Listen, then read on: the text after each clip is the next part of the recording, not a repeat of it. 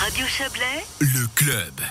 Le coronavirus a bousculé les méthodes d'enseignement. On le sait, depuis le début de la crise, les cours à distance sont devenus monnaie courante, en tout cas pour les, les plus grands des étudiants. Et la pratique est justement au cœur du rapport 2020 sur les hautes écoles valaisannes. L'enquête a été dévoilée aujourd'hui. On en parle tout de suite avec vous, Christophe Darbelay. Bonsoir. Bonsoir. Vous êtes le chef du département de la formation, euh, Christophe Darbelay. Alors, le, le thème de ce rapport 2020, hein, euh, l'enseignement à distance, a été choisi avant la crise du Covid. En fait, c'était quelque chose qui était en, en réflexion. C'est quelque chose qui est en réflexion parce que c'est évidemment une méthode qui nous intéresse et puis la crise du Covid nous a mis devant le fait accompli. On était obligé de passer en quelques jours, parfois en quelques heures à l'enseignement à distance. On a pu éprouver à l'échelle vraiment euh, 1-1 euh, ce que ça signifiait. Alors on a gagné évidemment beaucoup, beaucoup d'expérience dans ce domaine et on a certainement gagné cinq ans de temps dans euh, la digitalisation de l'enseignement. Ouais, le rapport théorique s'est transformé en expérience pratique. Comment les enseignants et les étudiants, pour le coup, euh, dans, le, dans la HES, ont, ont reçu cet enseignement à distance? Comment ça s'est passé?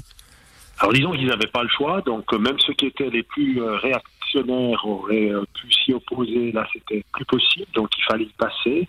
Et puis euh, dans 80% des cas, en tout cas, euh, avec des différences en fonction des filières, par exemple pour la musique c'est plus difficile que pour des sciences dures de l'ingénieur, les opinions sont plutôt favorables à l'enseignement à distance. Maintenant c'est sûr qu'avec cette situation qui s'éternise et qui fatigue tout le monde, eh bien, il y a évidemment des difficultés, notamment sur le plan psychologique, quand on est tout en face à un écran. Qu'est- Qu'est-ce qu'on qu'est-ce qu'on va retenir justement de cette expérience-là et de ce rapport du coup? Est-ce que on, on va assister dans les années à venir, euh, pandémie ou pas, à des à des mix, à quelque chose qui, qui mêlerait un peu le présentiel, et, qui est un nouveau mot qu'on a inventé d'ailleurs hein, l'année dernière, euh, le, le présentiel et, et l'enseignement à distance? Exactement la tendance qui est en train de se dessiner. On reviendra plus jamais à ce qui était euh, le cas avant. On va combiner l'enseignement présentiel que rien ne peut remplacer. Ça, il faut être, je crois, très formel. Mais euh, l'enseignement à distance est un complément très intéressant avec une grande flexibilité, une autonomie dans l'organisation. Euh, aussi pour des personnes qui sont déjà actifs dans un métier ou qui ont une vie de famille, par exemple. On a des bonnes formes de compatibilité. Puis on va certainement combiner de plus en plus un enseignement en présentiel avec l'enseignement à distance. Alors pour ça, c'est pour l'avenir à, plus long terme. On verra euh, l'avenir de court terme hein, dans un instant. Mais avant ça, est-ce que il y a des craintes quand même Euh, on, a beaucoup parlé dans les écoles primaires, dans les écoles secondaires, de- des enfants, euh, qui, enfin des, des- étudiants ou des écoliers qui ont été distancés, qui se qui ont décroché un peu, qui ont le risque de l'échec scolaire. Est-ce que dans les HES, on, a ce fantôme aussi?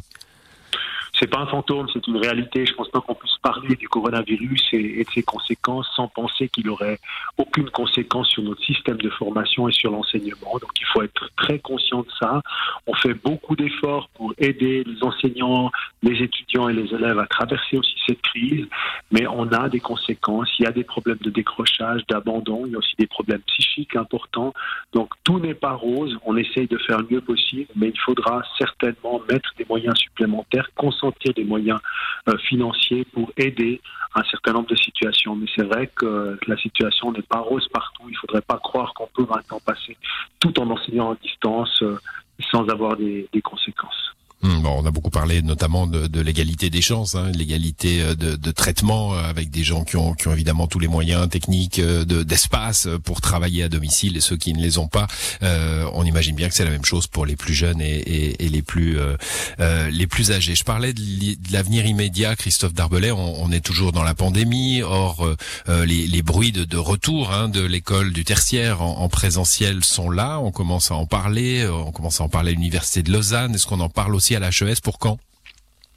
C'est une revendication très claire du canton du Valais pour reprendre l'enseignement en présentiel à partir du 1er avril. Je pense que c'est très important, c'est de se dire que certains de ces étudiants sont devant un écran depuis le 13 mars de l'année passée. C'est extrêmement long aussi sur le plan psychologique. Alors on a la chance d'avoir une HES qui est très orientée sur la pratique et on a depuis euh, la fin de l'année passée autorisé d'avoir des laboratoires, d'avoir des ateliers où les élèves pouvaient se rencontrer, travailler avec un professeur en petite équipe avec des plans de protection adaptés. Et ça, ça a été vraiment quelque chose d'extrêmement important pour survivre à cette période. Et j'espère vraiment qu'on puisse repasser en présentiel parce que sinon, ça met vraiment en cause des années entières de formation. Et j'espère qu'on puisse éviter cela euh, rapidement avec une reprise de l'enseignement présentiel. mais pour tous ou euh, qu'on imagine un, auditoire euh, avec euh, avec 50 ou 100 personnes à, partir de début avril? À partir de début avril, on aimerait effectivement reprendre l'enseignement en présentiel. On n'a pas des cours ex cathedra avec 300, 400 ou même 500 euh, élèves dans un auditoire. C'est pas le cas euh, comme dans les grandes universités. À l'HES, on a des structures qui sont un tout petit peu plus humaines et plus petites. Et je pense qu'on peut imaginer avec des plans de protection, avec le port du masque, de reprendre cet enseignement en présentiel. C'est ce qu'on a essayé de faire à l'école obligatoire en se battant pour que les élèves ou au collège, pour qu'ils puissent rester à l'école, mmh. parce qu'on estime que dans la pesée d'intérêt entre les aspects sanitaires et des aspects aussi euh, psychologiques ou alors euh, d'enseignement, eh bien, on doit faire le maximum pour essayer de maintenir l'école. Donc c'est cette relative modestie du nombre, hein, si je puis me permettre, qui, qui, qui fait qu'on ne prépare pas, par exemple, ce que prépare l'Université de Lausanne, qui est un enseignement par roulement. L'enseignement par roulement n'est pas prévu pour l'instant. On n'a pas encore prévu les plans de protection et le système d'enseignement en cas de reprise. Il y a différents scénarios possibles. On attend pour cela les décisions du Conseil fédéral. Merci à vous, Christophe Darbelay. Bonne soirée. Merci, bonne soirée. Au revoir.